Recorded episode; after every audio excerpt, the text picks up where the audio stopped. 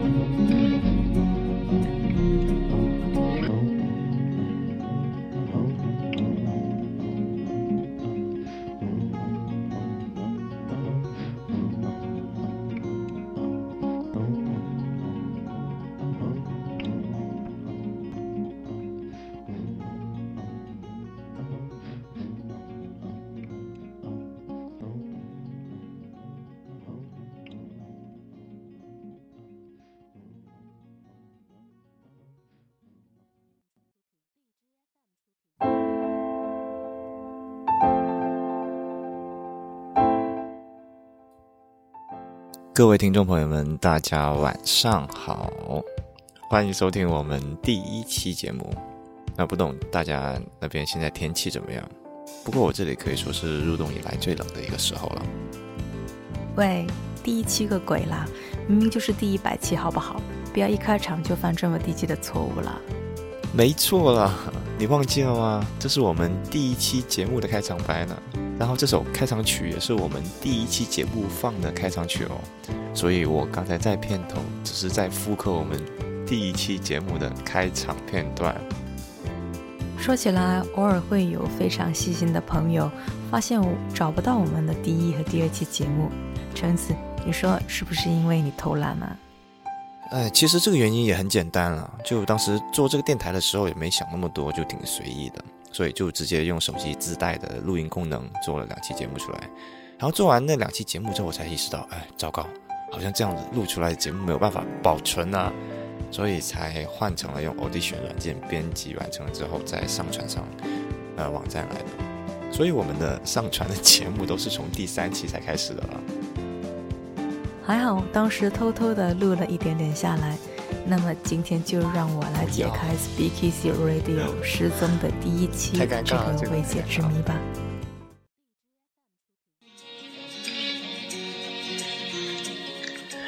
各位听众朋友，大家晚上好，欢迎收听我们的第一期的节目。那不懂大家那边天气现在怎么样？不过我现在这里天气可以说是入冬以来最冷的一天了。简直就是在公开处刑，好吗？虽然说我现在听到这开场白，我还觉得太羞耻了。这声音听起来完完全全就是跟睡觉被电话吵醒了一样，就好像在跟朋友说：“嗯，好了好了，我我就起来了，你等我一下，我跟你去吃早餐。”就就这种声音也太随便了吧！哎，不过其实现在重新听起来，嗯，还觉得蛮有意思的。毕竟那是我们牺牲电台的一个起点呀。就像是一个循环，我们从年初走到了年末，从第一期累积到了现在第一百期。更有意思的是，今天也确实是我们这里入冬以来最冷的一天，所以套用第一期的开场白，好像真的也毫无违和感呢。对啊，如果要问我今年最大的收获是什么，那当然就是跟阿空米一起弄了这个电台啊。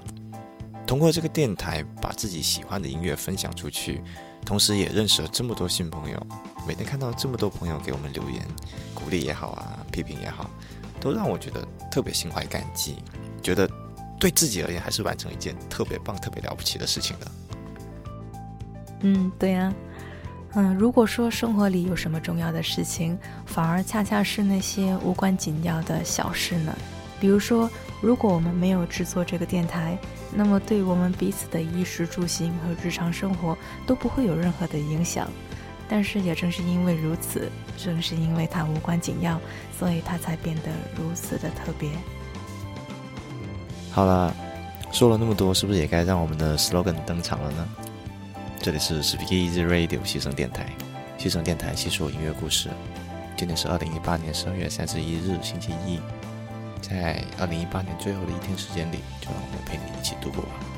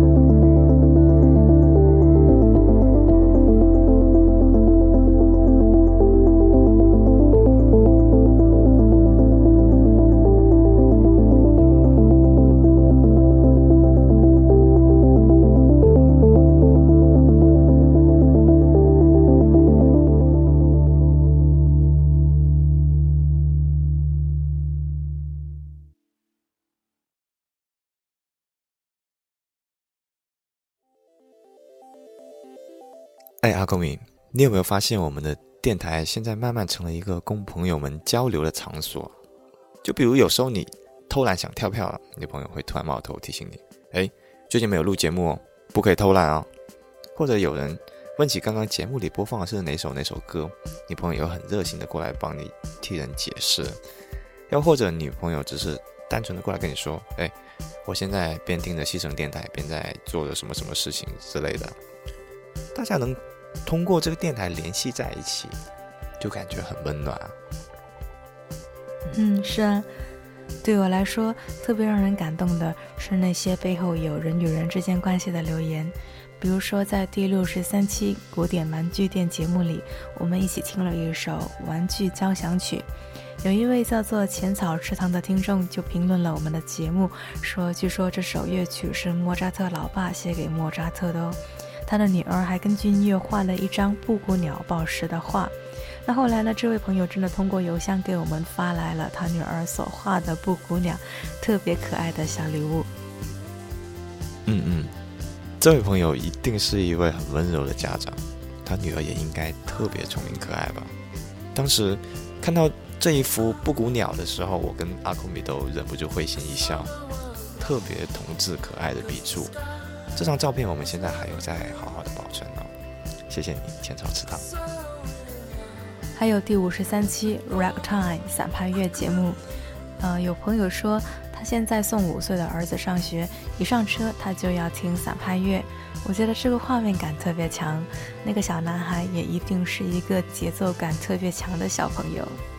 非常高兴这位朋友能够告诉我，在九十七期节目《纸短情长》里，有一位大概是要吃遍广式早茶的朋友。他的昵称从叉烧包到窝蛋牛肉粥都是美食，特别可爱。啊，扯远了。这位朋友给我们留了一条长长的留言，他说：“呃，和他交换过的书信并不太多，大概有五封左右。我写的大都絮絮叨叨，他写的大都精简。他把他有些不好意思说出口的心意都写在信上，连同礼物寄给我，乱七八糟的小零食啊。”从越南淘到了《千与千寻》的纸板画，一副现在日夜陪伴着我的耳机。细细回想一下，她好像是我唯一的一个笔友，所以我不会轻易让她跑掉的，哈哈哈！真的是一个很可爱的小女孩。在现在这个有成千上万种的交流方式的一个时代，她还选择一个最复古，大概也是最浪漫的一个形式来跟这个男孩交往。那听到你描述，这应该也是一个特别细心的男生吧？一定要珍惜哦。每次看到朋友们分享自己故事的时候，都觉得我们的电台确实做到了牺牲电台，吸收音乐故事。我们的电台可以成为让大家分享各自经历的一个平台，那也是我们的荣幸啊。对啊。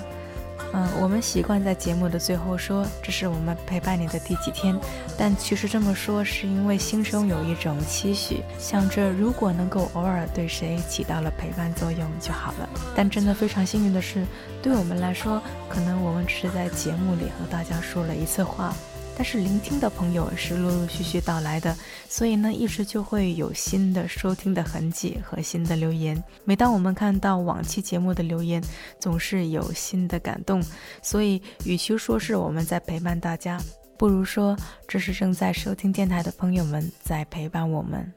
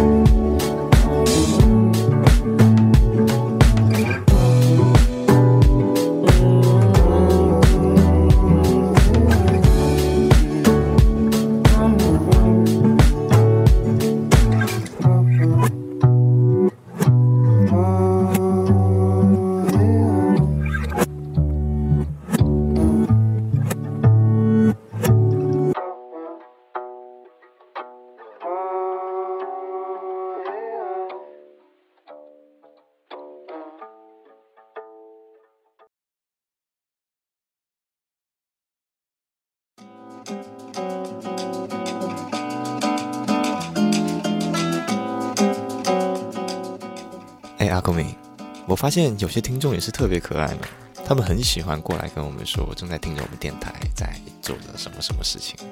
是啊，我在看到这一类留言也会特别的开心，因为很有画面感。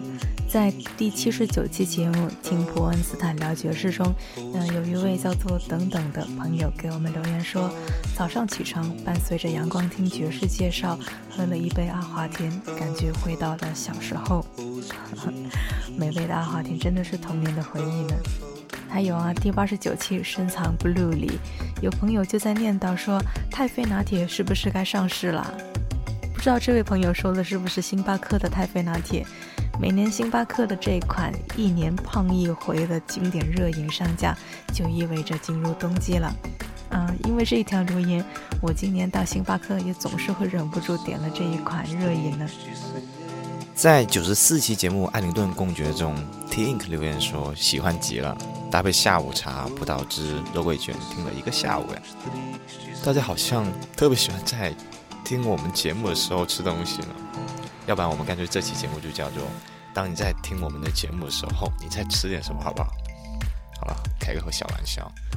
还有的朋友喜欢在各种工作的时候听，比如说第九十七《爱你在心口难开》，就有朋友说正在加班做双十一，赶上了电台更新，真的是个小惊喜。还有第九十九期新年音乐会的节目，这期节目呢本身也是我熬夜录制的，刚刚发布呢，就有朋友留言说 The Vicky Z 陪我熬夜改方案画图纸，哇，能够做到这样的陪伴，我我们真的觉得很荣幸，也很开心。也非常感谢许多朋友愿意把收听我们的电台当做是为紧张的学习治愈的一个调剂。比如喝阿华田的朋友要去参加法律职业资格考试，在八十四期长笛那期节目里，嗯，一个拼音叫许文网的朋友要参加考级等级考试，在七十四期有朋友要去考心理学的研究生，还有在九十五期节目下面其他计划考研的朋友。今天是二零一八年最后一天了，二零一八年的考试季终于都结束了。其实每个考试都是一个阶段性的试验，不管一次考试的本身结果如何，但相信为之付出了努力的大家，一定都会变成更好的自己吧。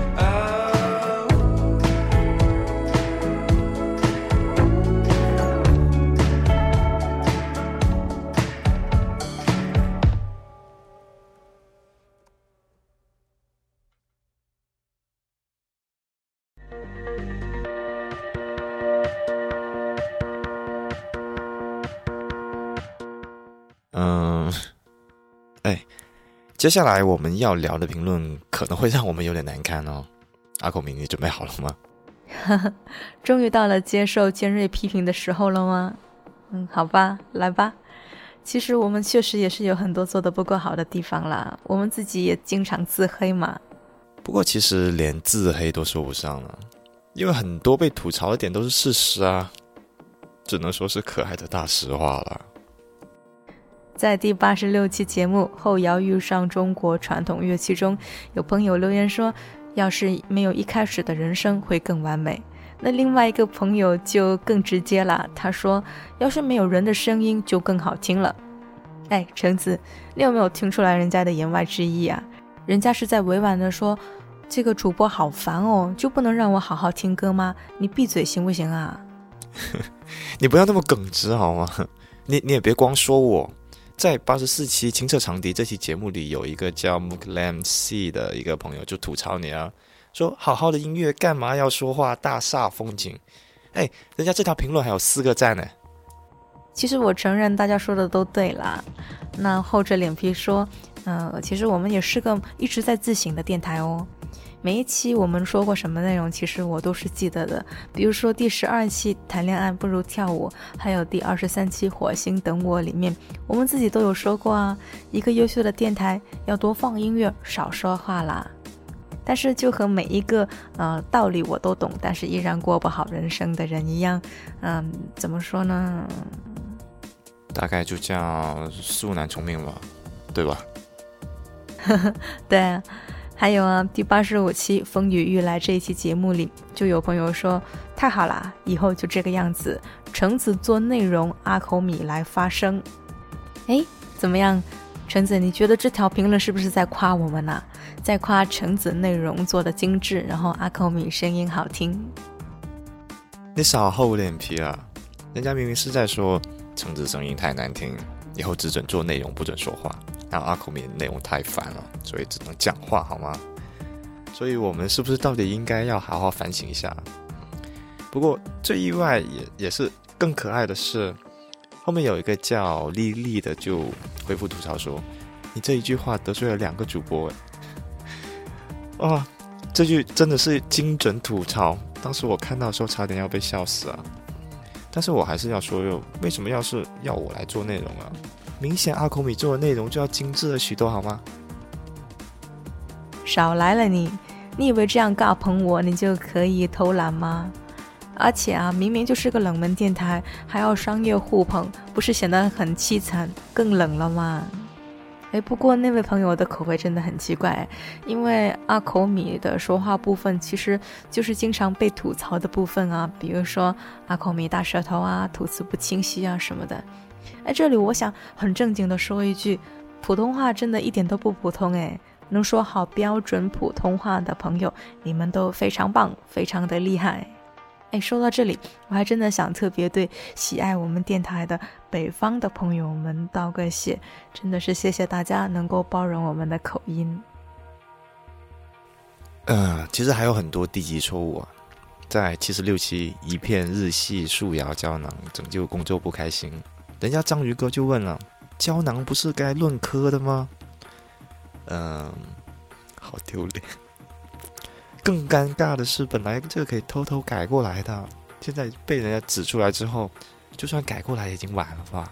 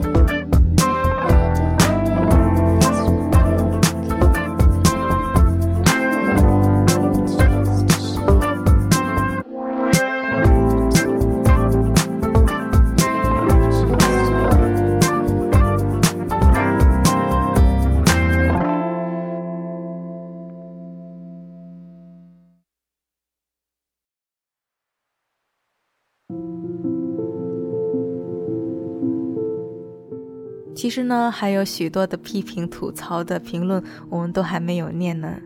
我跟橙子两个人其实都是出于爱好才做的这个电台啦。那两个半路出家的家伙，肯定是有很多欠缺的地方的。所以呢，大家提出来的批评很多都是客观存在的。所以呢，我们才非常的老实的说，这是一个来路不明的野生电台啊。每次点开听都是一个大冒险，因为你不知道你是会被惊吓到，还是会获得惊喜啊。不过呢，如果这一期节目你也能够听到这里，那真的是谢谢你爱冒险。是的，非常感谢，也非常欢迎大家给我们的留言，不管是分享自己的故事、讲述音乐的共鸣，或者是对节目的吐槽，我们都有看到大家的评论，也一直在想着怎样才能改进自己，把节目做得更好。也正是有了大家陪伴，才能让我们的节目走到了今天。谢谢大家。嗯嗯，橙子今天又违规了，不是说好了一个优秀的电台不能说这么多话哦。好啦，那我下次改正。我们的节目今天到这就要结束了，西城电台细说音乐故事。这是你陪伴我们的第一百天，我们下期见吧。第一百零一期见，拜拜。